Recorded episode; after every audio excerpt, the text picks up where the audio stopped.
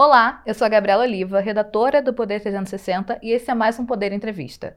Quem conversa conosco hoje é o senador e pré-candidato à presidência da República em 2022, Alessandro Vieira. Ele também é membro suplente da CPI da Covid. Seja bem-vindo, senador. Obrigado pelo espaço, um prazer estar conversando com vocês. Senador, começando por um tema mais recente, o Cidadania aprovou o seu nome como pré-candidato à presidência da República em 2022. O que o senhor avalia que seu nome tem diferente dos demais já ventilados até o momento? É uma construção que vem de algum tempo. A gente vem conversando com todos aqueles que entendem que o Brasil precisa de uma terceira via. De fato, nós temos algumas pessoas que já colocaram seus nomes, alguns partidos que começam essa caminhada, e o Cidadania compreendeu, como eu também compreendo, que existem algumas pautas que não são tocadas até o momento nesse debate começando pelo combate à corrupção, mas também chegando em outras pautas, como educação e redução drástica da desigualdade pós-pandemia. Para fazer com que essas bandeiras sejam é, levadas em consideração, que esse debate seja feito, gente coloca o meu nome como pré-candidato à presidência da República e de agora em diante gente passa a ter esse debate de uma forma mais direta, mais franca. Eu acho que existe sim um espaço que eu posso preencher com qualidade nesse debate. O senhor se considera um pré-candidato da terceira via? Sem dúvida. Né? Nós temos uma eleição que já polarizou desde o seu início e que persiste numa polarização entre uma volta do Lula e uma permanência de Jair Bolsonaro. E existe uma massa muito grande de brasileiros, dentre os quais eu me incluo, que não estão satisfeitos, não estão contemplados por esses dois nomes. São nomes do passado, não representam o futuro que o Brasil precisa. Então, a nossa construção é, sim, essencialmente uma construção de terceira via. Senador, segundo dados da pesquisa Poder Data, 15% dos eleitores não querem nem Lula e nem Bolsonaro. Você avalia que com esse dado é possível sustentar uma candidatura fora desse eixo de polarização bolsopetista? Eu acho que pode ser um bom ponto de partida, mas não de chegada. É, você não pode limitar uma candidatura a ser uma rejeição. A gente já cometeu esse erro em 2018. Não adianta ser contra o Bolsonaro, ser contra o Lula e não ter projeto para o Brasil, não ter caminhos para o futuro que nós todos desejamos. Então, uma candidatura de terceira via que efetivamente possa engajar as pessoas passa por isso. Mostrar que é diferente desses dois polos, mas também que existem caminhos e é possível trilhar esses caminhos para o desenvolvimento do nosso país. Senador, ainda falando sobre a pesquisa do Poder Data, o levantamento ele mostra uma clara polarização entre Lula e Bolsonaro mostrando um espaço que ainda é pequeno para a terceira via. Com números abaixo de 8%, nomes como Ciro Gomes, o governador de São Paulo, João Dória, é, o presidente do Senado, Rodrigo Pacheco, o ex-ministro Luiz Henrique Mandetta e o jornalista Datena, eles formam um cenário que ainda é pequeno para um eventual cenário de primeiro turno. É, o senhor acredita que esse caminho ele pode vingar? Sem dúvida, existe muito espaço para a construção. Você citou quatro nomes que merecem respeito, mas à exceção do Datena, os demais já estavam postos há algum tempo. Né? O senador Rodrigo Pacheco não se declara como candidato, mas é, João Dória, Ciro Gomes estão em campanha ou pré-campanha há anos e estão estacionados nos seus números. Isso mostra que a população até o momento não engajou na campanha dessas figuras. E é justamente esse o desafio. Quando você faz uma construção de candidatura que parte de desenhos partidários ou de desenhos personalistas, onde a pessoa se vende como a única salvação do Brasil, salvador da pátria, que nós sabemos que não existe, é mais difícil fazer isso funcionar. Nós já temos dois salvadores da pátria, falsos salvadores da pátria, que são Bolsonaro e Lula. Então a construção tem que vir de baixo para cima. O que, que a sociedade está buscando? Qual é o perfil que nós queremos? Nós estamos satisfeitos com a gestão que nós temos? A corrupção sumiu do Brasil, deixou de ser assunto? Então, são fatores que podem gerar um engajamento. Eu venho nessa onda de renovação. Fui eleito em 2018 dentro desse contexto. E a gente percebe que uma parte dessa energia de renovação se perdeu porque vários parlamentares, ou mesmo governadores, não tiveram densidade no seu trabalho, não conseguiram executar o seu trabalho por vários motivos. Falta de preparo, o meio é muito difícil. Alguns claramente é, se integraram ao sistema, que tem seus encantos, seus encantos venais, mas, de, outra, de outro modo, é possível perceber que tem gente que se destacou, tem gente que mostrou que dá para fazer diferente, e a gente vem fazendo isso no Senado. Eu nunca fui político. Eu nunca tive sequer intenção de entrar na política. Entro na política, vou para o Senado, na primeira candidatura. No Senado, sou líder da minha bancada, tenho atuado com uma força muito grande para aquelas pautas que entendo essenciais, o relator do auxílio emergencial, garantir, juntamente com Jorge Cajuru, que existisse a CPI da pandemia, porque ela só existe porque nós fomos buscar o auxílio da Justiça. O Rodrigo Pacheco não aceitava a instalação, apesar da lei exigir que instalasse. Então, acho que isso tudo credencia para começar um debate. Um debate que pode chegar a uma conclusão de que outros nomes são mais competitivos. E eu vou estar lá junto ajudando esses nomes. Eu acho que a gente tem que cada vez mais construir pautas, projetos e menos uma preocupação com personalidades. Acho que o Brasil já errou muito fazendo isso. Senador, o senhor avalia que é possível uma eventual união da terceira via em 2022? Eu acredito que uma união completa não. Infelizmente, algumas pessoas têm o personalismo como característica marcante, uma vaidade, um interesse pessoal. E estes certamente vão persistir até o final, mesmo em candidaturas que não tenham grandes chances de sucesso. Mas vários outros, com quem a gente vem conversando ao longo desses meses, mostram essa percepção. Eu posso citar rapidamente o Eduardo Leite, o Henrique Mandetta, a Simone Tebet, que possivelmente será lançada como pré-candidata pelo MDB, um grande nome. Todos esses já partem da convicção de que é preciso trabalhar, mostrar os nomes, buscar o engajamento da população, mas em algum ponto é preciso concentrar candidaturas para que você tenha uma viabilidade em defesa do Brasil, não em defesa de nomes pessoais. Mas alguns não vão engajar dessa forma, infelizmente, não vão se integrar. A gente sabe como o Brasil muitas vezes repete erros do passado.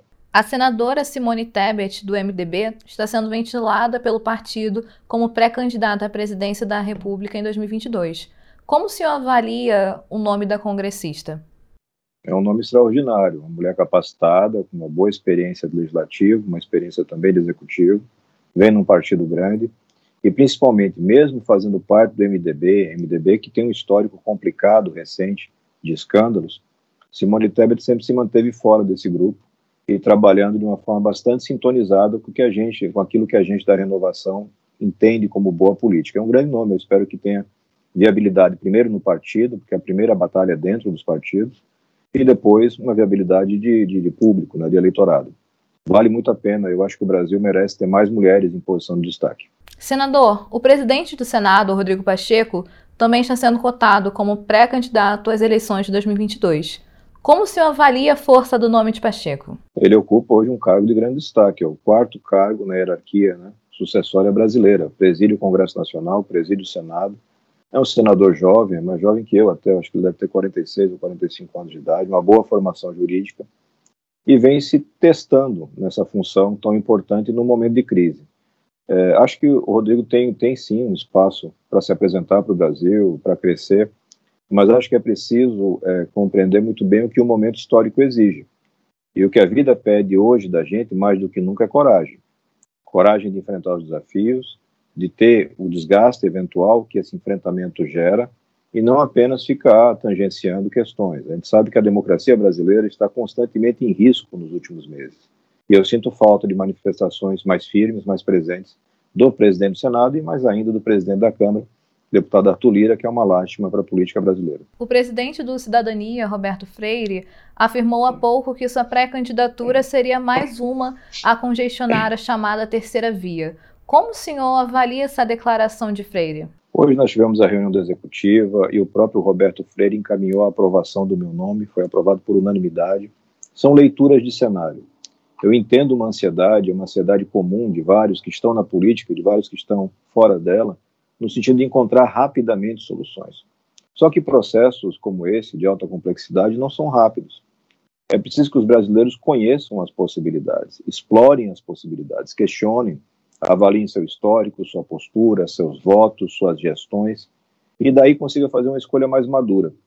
E nesse momento, o Cidadania está totalmente integrado na pré-candidatura, nesse trabalho de conversar com os brasileiros, de construir uma plataforma sólida, fiscalmente responsável e que seja sensível do ponto de vista da desigualdade social e que possa fazer o Brasil voltar para o rumo, voltar para um ponto de equilíbrio, onde você comece uma jornada que não é simples nem é rápida, de resgate da nossa cidadania. E o Roberto vai estar com a gente nessa batalha, eu tenho certeza. Ainda sobre 2022, senador, já há alianças sendo planejadas pelo Cidadania para o ano que vem? São etapas que precisam ser cumpridas. A primeira delas é a convicção de que nós temos nome e estamos apresentando esse nome. A partir daí é um processo de apresentação, de diálogo com a sociedade e, ao mesmo tempo, em paralelo, diálogo constante com outros pré-candidatos e com outros partidos. A cidadania já vem conversando há bastante tempo com vários dos partidos que estão nesse centro democrático, que vai ali do PSDB, DEM e que caminha até o PSB, juntamente com Cidadania, o próprio Podemos. Essa construção, ela é respeitosa, ela tem um diálogo muito direto e muito tranquilo entre presidentes de partidos, entre pré-candidatos, e caminha para todos aqueles que perceberem a gravidade do momento, a importância de ter um projeto de Brasil, caminha para uma união. Mais adiante, acredito que lá em meados de março do próximo ano.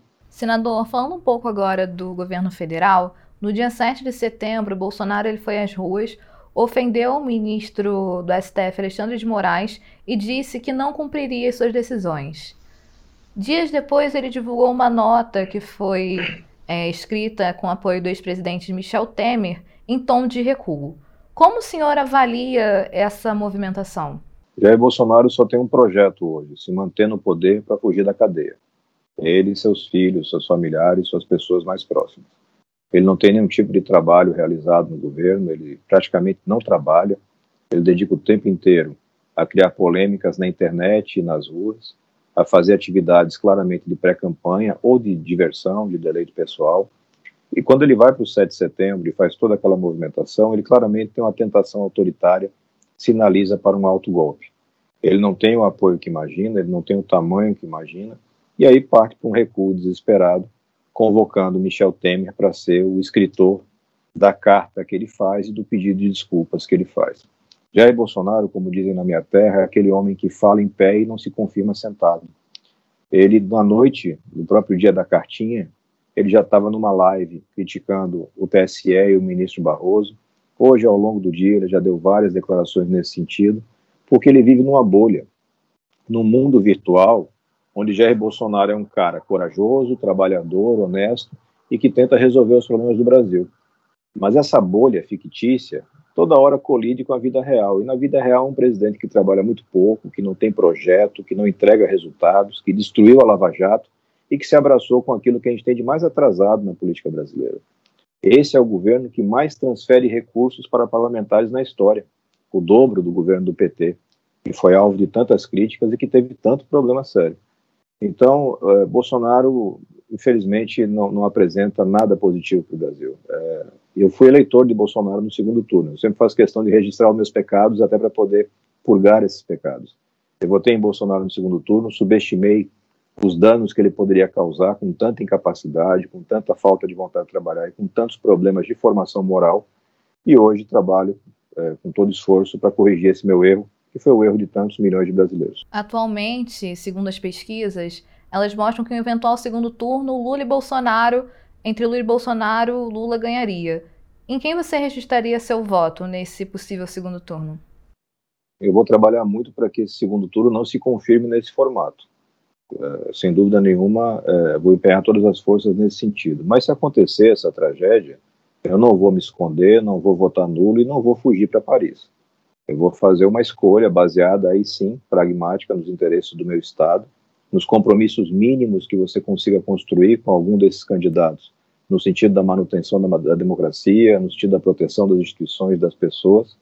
Mas eu tenho convicção de que a gente não vai ter esse tipo de tragédia. Eu acho que a gente vai conseguir sim a construção de bons nomes de terceira via para permitir que o Brasil caminhe para frente e não mais fique num retrocesso eterno com dois nomes do passado. Então, como o senhor falou, é, falando sobre o seu estado, entre esses dois nomes do passado, é, nesse cenário que o senhor considerou até desastroso, o senhor votaria no PT? É uma possibilidade que eu não posso descartar. Vai passar por uma negociação complexa no segundo turno, onde você não pode se omitir. Mas, nesse momento, eu nem cogito um voto no PT ou, ou em Jair Bolsonaro. Meu voto vai servir para levar um futuro para o Brasil. Senador, o presidente Bolsonaro assinou uma MP que altera o marco civil da internet. Como o senhor avalia essa decisão? Eu entendo, primeiro, que é preciso sim é, regular algumas atividades das empresas é, que trabalham na comunicação digital, mas o caminho para fazer isso nunca vai ser uma MP.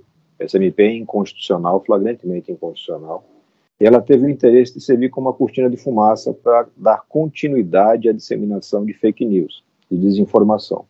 Eu já protocolei mandado de segurança no Supremo Tribunal Federal, alguns partidos impetraram ações diretas de inconstitucionalidade, e o próprio presidente do Senado, Rodrigo Pacheco, avalia a devolução dessa MP, por conta da inconstitucionalidade. Eu acho que é preciso um debate maduro sobre redes sociais, sobre internet, sobre mundo digital, mas esse debate tem que ter algumas premissas claras. Nós não podemos criar um ministério da verdade ou coisa parecida, e você não pode ter uh, um desleixo, um descuido com tantos crimes que acontecem hoje nas, nas redes sociais e através de redes sociais, e que precisam de um combate mais duro, mais firme, que viabilize efetivamente uma correção de rumos. Mas a MP ela não tem é, nenhuma viabilidade jurídica e seguramente não terá sucesso na tramitação no Congresso. O 10 de setembro marcou o terceiro dia de manifestações de caminhoneiros a favor do presidente Jair Bolsonaro e contra o STF. Como o senhor avalia essa movimentação? Ela não é uma manifestação da categoria dos caminhoneiros ou dos trabalhadores no transporte.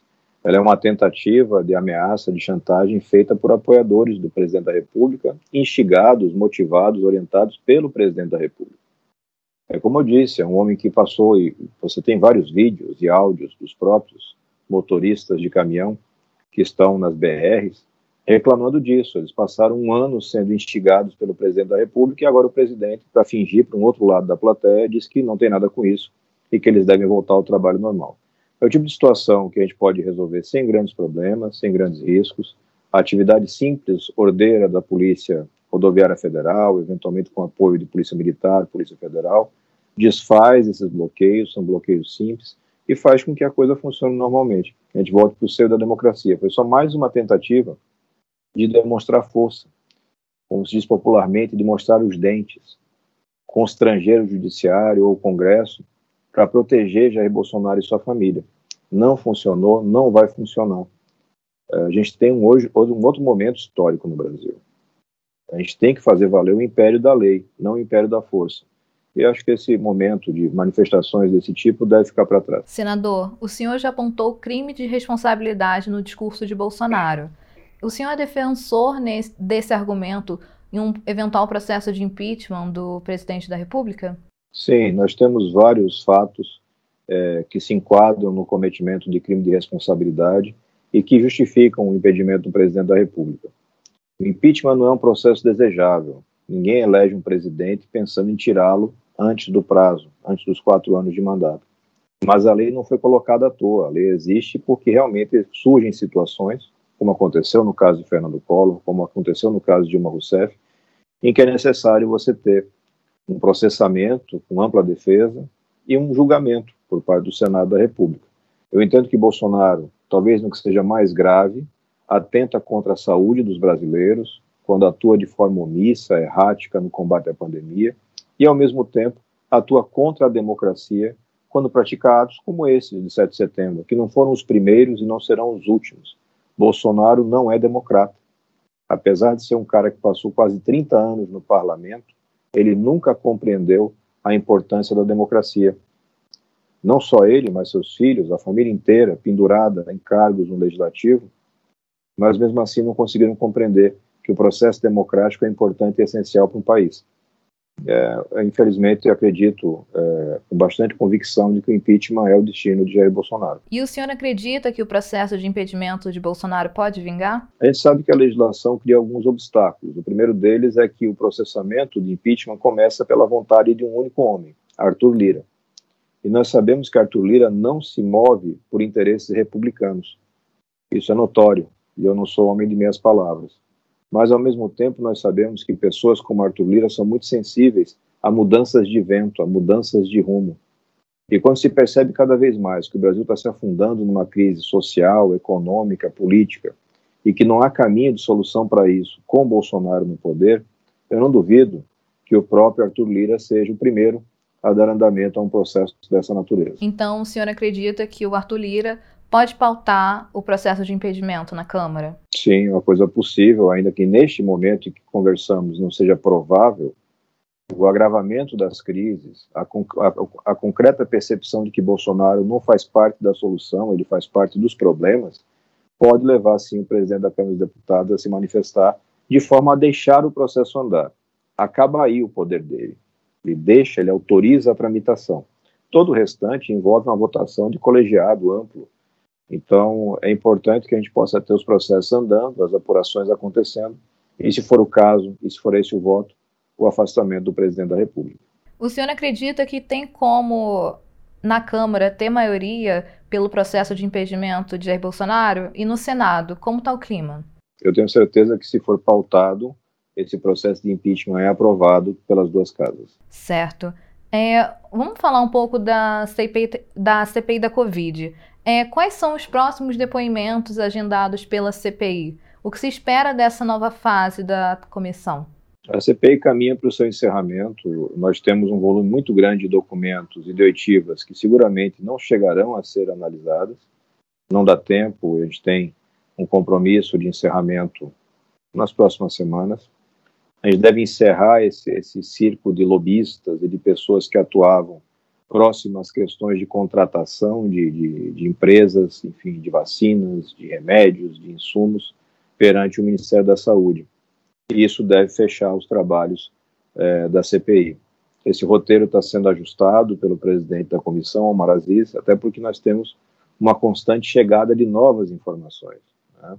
Você descobre que existe toda uma estrutura aparentemente de lavagem de dinheiro, de acobertamento de patrimônio, de empresas que atuam ali há algum tempo junto do Ministério, do Ministério da Saúde que continuaram no governo Bolsonaro, apenas mudando a abordagem dos lobistas que atuam nesse encaixe entre maus empresários e maus funcionários públicos. Para o senhor, qual o impacto que a reta final da CPI da Covid e a tensão entre os poderes pode causar no governo federal? Acho que os grandes problemas do governo federal são causados pelo próprio governo federal. Você não vê nenhum tipo de iniciativa ou hostilidade por parte do Congresso ou mesmo do Supremo. Mas você não pode também imaginar que num sistema democrático, no Estado democrático de direito, esses dois poderes, legislativo e judiciário, devem se curvar a desvarios, a loucuras, a equívocos por parte do poder executivo. É assim justamente que funciona a democracia. Quando um se excede, quando um ultrapassa a linha, o outro tem poderes para fazer retornar à normalidade. Como Bolsonaro força diariamente os limites, como ele ultrapassa as linhas todos os dias, é por isso que você tem tantas manifestações constantes por parte do Poder Judiciário através do Supremo Tribunal Federal. Fosse Bolsonaro um presidente normal, você não teria esse tipo de ativismo ou necessidade. Seria mais importante para o Brasil cuidar de tantos problemas. E você vê pelo próprio discurso do 7 de setembro. Você não fala dos mortos, você não fala dos doentes, você não fala dos desempregados, você fala apenas dos desejos autoritários daquele homem que hoje ocupa a cadeira de presidente do Brasil. Só que ninguém é eleito imperador do Brasil. Você é eleito presidente da República e está submetido às mesmas leis que cada um de nós está. Senador, agora falando um pouco sobre o Poder Judiciário. O senhor é um dos congressistas que apresentaram ações no STF contra o governo Bolsonaro. Como o senhor avalia a sua relação com o Poder Judiciário? Eu tenho críticas severas a integrantes do Judiciário mas a maturidade e a capacidade de você compreender o que é a democracia faz com que você separe o que é a instituição, o poder judiciário, e o que são os integrantes que aparentemente cometem desvios. Para cuidar da conduta destes indivíduos que cometem desvios, existem ferramentas. Eu sou autor, por exemplo, do pedido da CPI da Lava Toga, lá em 2019. Lá em 2019, eu apresentei pedidos de impeachment de ministros especificamente Dias Toffoli e Alexandre de Moraes, por conta do inquérito, então inquérito, das fake news. Mas de lá para cá o cenário muda, porque o, STF se reuniu e julgou essa questão e decidiu que era legítimo, que era legal, que era constitucional. Então eu não posso mais questionar, porque não cabe questionar conteúdo de decisão. Cabe de, questionar conduta de ministro, abuso de autoridade, coisas desse tipo. E eu continuo questionando, eu acho que nós precisamos reformar o nosso judiciário, mas eu não me furto, eu não deixo de fazer demandas ao judiciário porque o poder depende dessas figuras. Então nós impetramos várias ações. Uma delas foi a que justificou, que viabilizou a realização da própria CPI da Covid. Ela não existiria se não fosse um mandato de segurança apresentado por mim e pelo senador de Goiás, Jorge Cajuru. Eu acho que você tem, para poder prestar bem o serviço como parlamentar, você tem que conhecer as leis. Você tem que saber qual é o seu papel constitucional. O parlamentar não é um distribuidor de emendas ou um negociador de cargos no governo. O parlamentar representa, ele legisla e ele fiscaliza. E para fazer isso bem, você precisa de boas equipes e de boa formação. Senão fica capenga. Fica uma coisa que é só discurso para a internet, likes na internet, fotos, e aquela desculpa de sempre de colocar a culpa em terceiros. A pessoa diz: Eu sou senador da República, mas eu não posso fazer nada porque o sistema não deixa. Um senador faz parte do sistema, tem condições de interagir com esse sistema e mudar o sistema, mas só faz isso trabalhando.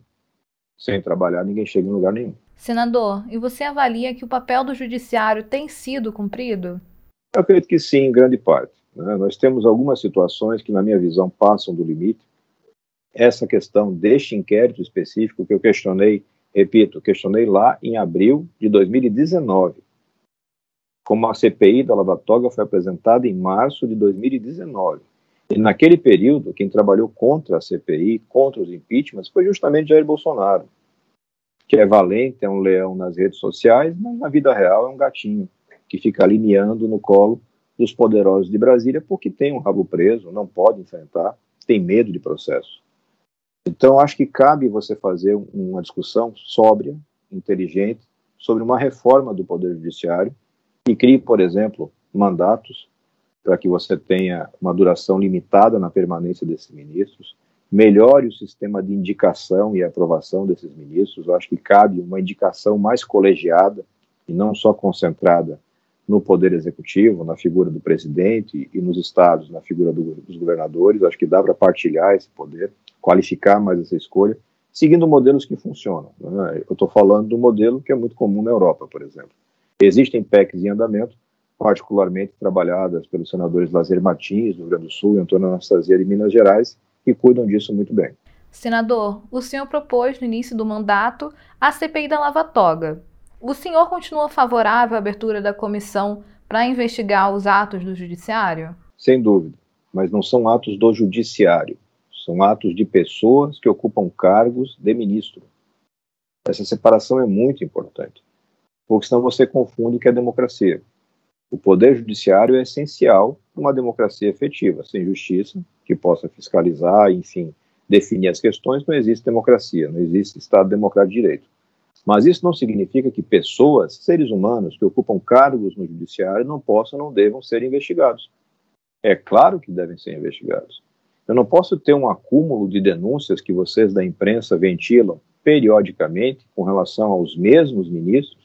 Eu não posso ter claramente, à luz do dia, o relacionamento umbilical entre ministros, políticos processados, empresários processados, como se isso fosse normal. Não é normal é absolutamente negativo, é absolutamente prejudicial e exige uma investigação que só o Senado pode fazer. Para quem não conhece um pouco o sistema do Poder Judiciário, no STF não existe nem corregedoria. É um poder que se coloca acima de qualquer coisa, e não é isso que deve ser. Mas dentro de uma lógica democrática, apuração da conduta de indivíduos. Sempre foi isso, desde o início do mandato, e continua sendo, e vai ser, porque essa é uma batalha difícil, mas é uma batalha necessária para o Brasil. Senador, a indicação de André Mendonça ao STF não anda. A quais fatores o senhor atribui essa paralisação? Davi Alcolumbre. Esse é o nome da paralisação do trâmite da indicação de André Mendonça.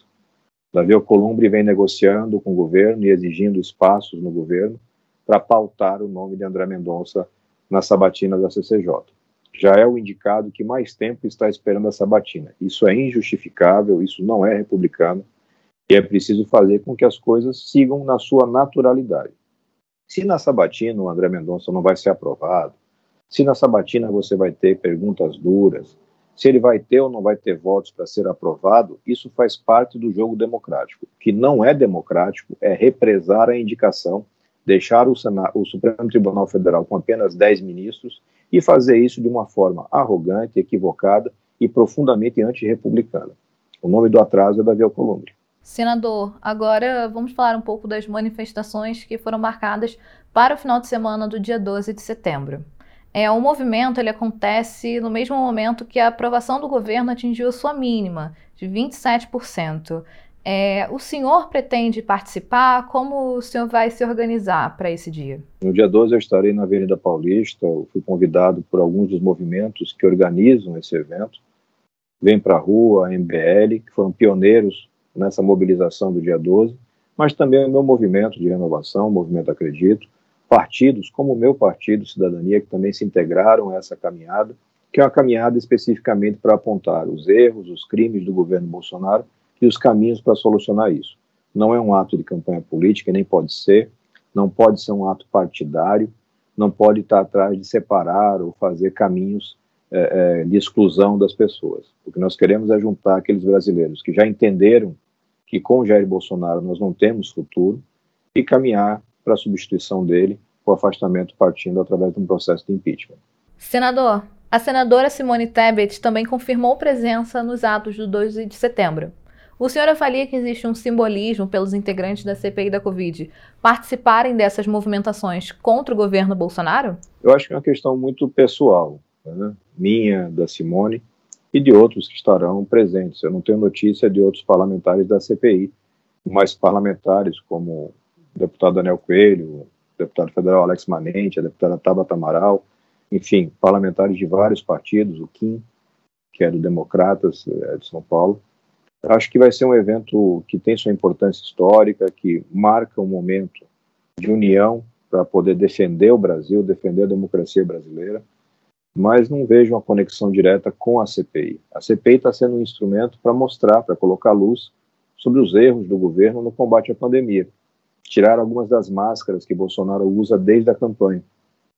E agora é, a gente vai para uma outra etapa que tem que se descolar da CPI, até para que a CPI possa manter o seu trabalho intacto e a sua credibilidade. Certo, senador. Muito obrigada pela presença aqui no Poder Entrevista. Foi um prazer e até a próxima. Muito obrigada a você que acompanhou esse Poder Entrevista.